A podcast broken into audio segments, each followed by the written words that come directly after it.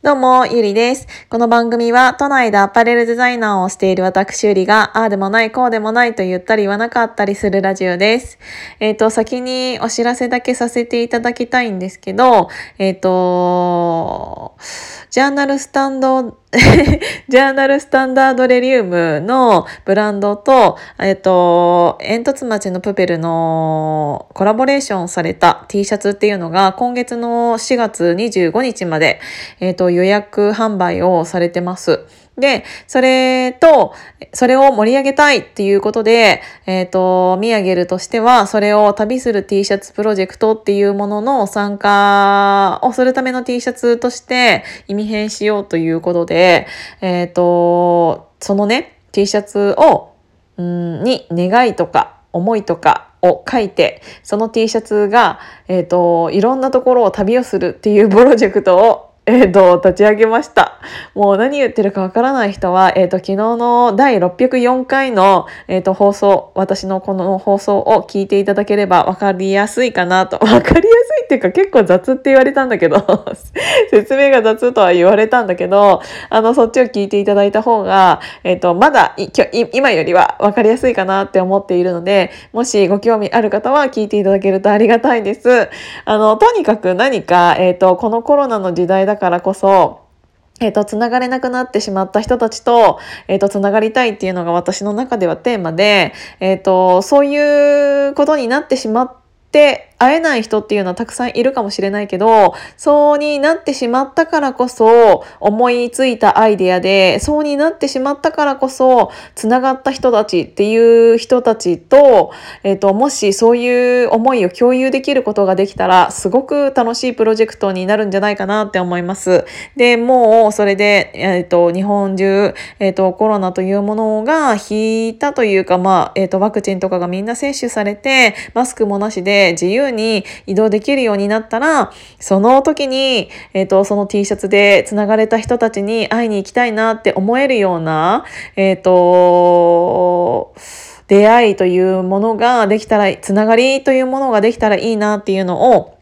思っているので、もし気になる方は、えっ、ー、と、昨日の604回目の放送を聞いていただけると嬉しいです。あともう一つですね、お知らせなんですけど、うんと、5月の16日に、えっ、ー、と、タスカ東京というお店がオープンします。えっ、ー、と、スペインバルみたいな感じなんですけど、えっ、と、お店の空間的にはちょっと、えっ、と、バルというよりは落ち着いた空間なんだけど、うんと、このコロナ禍で、えっ、と、お店がオープンンされるっていうことで、やっぱりそのお店も盛り上げたいなって思ったので、うん、私はリピとして参加させていただいて、えっ、ー、と、お店をお花でいっぱいにしたいなって思ったので、その、えっ、ー、と、最近やっぱりパーティーとかっていうのがすごく減ってきてしまってはいると思うので、えっ、ー、と、そういう、なんて言うんだろうな、ドレスを着てとか、ちょっとおしゃれをして、えっ、と、髪の毛もちゃんと整えてっていうのをしてお出かけで切る機会っていうのがすごく減ってしまったと思うんだけど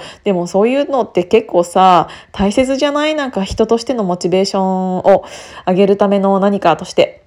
なので、それは開催したいなと思ってます。で、結構箱は大きいんですけど、やっぱりこういう時期もあるので、えっ、ー、と、一部制、えっ、ー、と、二部制に分けて、えっ、ー、と、人数制限をして販売、チケットを販売しているので、それも私の固定ツイートに今されているので、もし気になる方はチェックしていただけるとありがたいです。参加できるのは500円なので、うんと、来ていただければなと思います。っていうことで、お知らせを2つ言っただけでもう4分になっちゃった。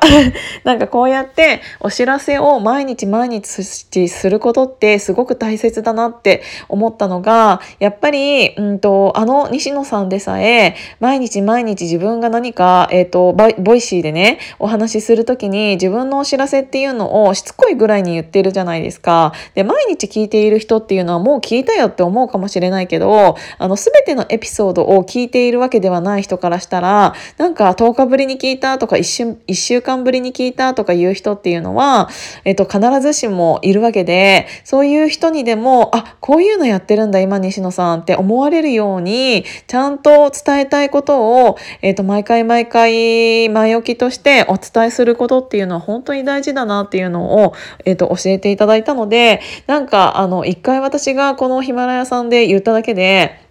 全てのこのフォロワーさんが聞いていただいているわけでももちろんないし、なんか自分が伝えたいことっていうのは、毎日毎日いろんなところで、えっ、ー、と、伝えることしかできないんだなっていうのを改めて感じたので、こういうことをさせて、こういうことをっていうか、今日もお伝えさせていただきました。うん、なんか昨日もノートに書いたし、えっ、ー、と、このヒマラヤさんでもお話しさせていただいたんですけど、えっ、ー、と、自分がやりたいことっていうのをまっすぐ誰かに伝えるって本当に大事だなって思って、うんと、